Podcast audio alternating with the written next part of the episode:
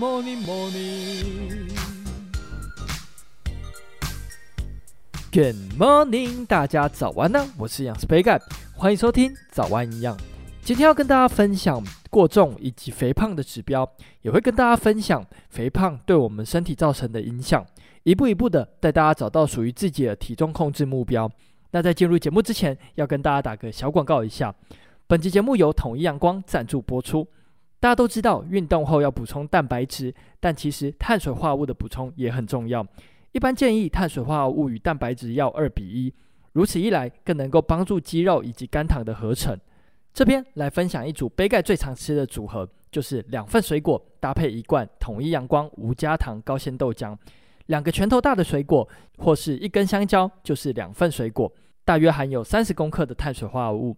而统一阳光无加糖高纤豆浆每罐四百五十毫升，含有十五点三公克的蛋白质，所以这个组合非常适合运动后做补充，而且非常方便使用，推荐给大家运动后可以试试看。统一阳光豆浆，每一天都要给健康来点阳光。那简单介绍完之后，就进入今天的主题吧。肥胖其实是一种脂肪异常堆积的现象。世界卫生组织在一九九七年就将肥胖列入流行性的疾病，所以体位控制是非常的重要。而根据台湾二零一五年到二零一八年的国民营养状况变迁调查显示，十八岁以上成人的过重以及肥胖率是百分之四十七点一，男性是百分之五十五点七，女性是百分之三十八点七。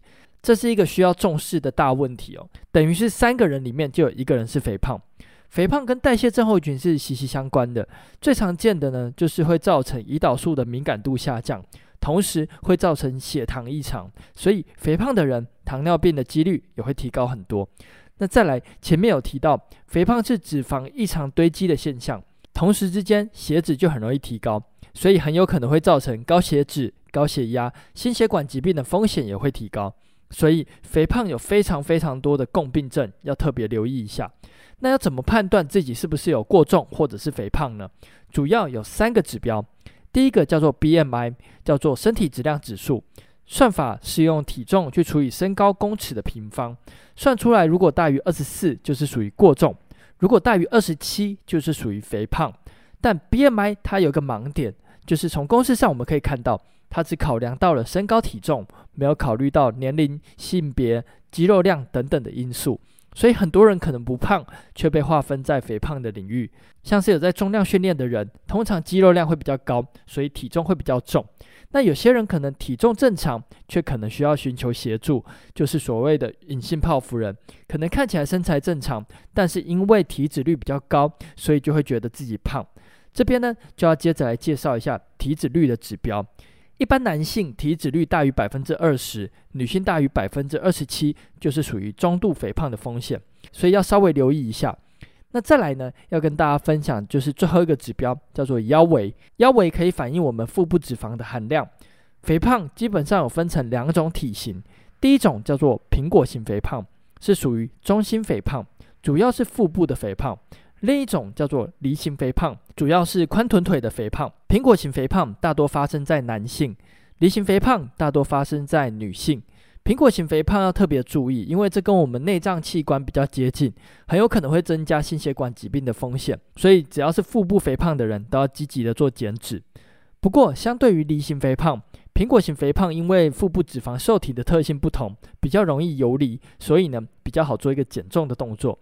那回过头来要说一下腰围的指标，基本上男性大于等于九十公分，女性大于等于八十公分，就是属于肥胖。所以如果大于这些数值，一定要积极的减肥。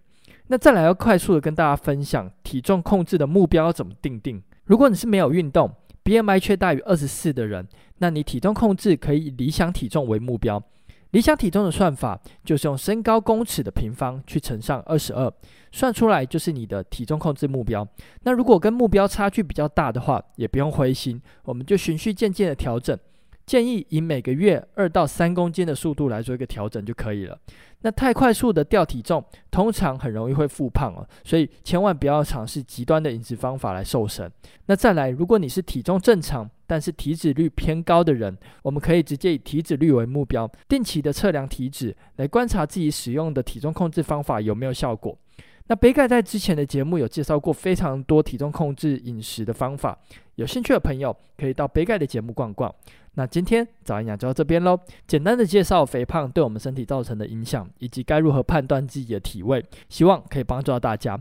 那这边要跟大家说一个好消息，就是杯盖的线上课程营养师杯盖教您玩体重上线了。不管是瘦身、维持身材，或者是想要增重的朋友，都可以参考杯盖的线上课程哦。有兴趣的朋友可以到下方的资讯栏连接看看，课程可以无限的观看。如果在课程中有遇到不清楚的部分，都可以直接私讯杯盖，杯盖会尽力的回复大家。有任何问题或是鼓励，也都欢迎在底下留言。最后祝大家有个美好的一天。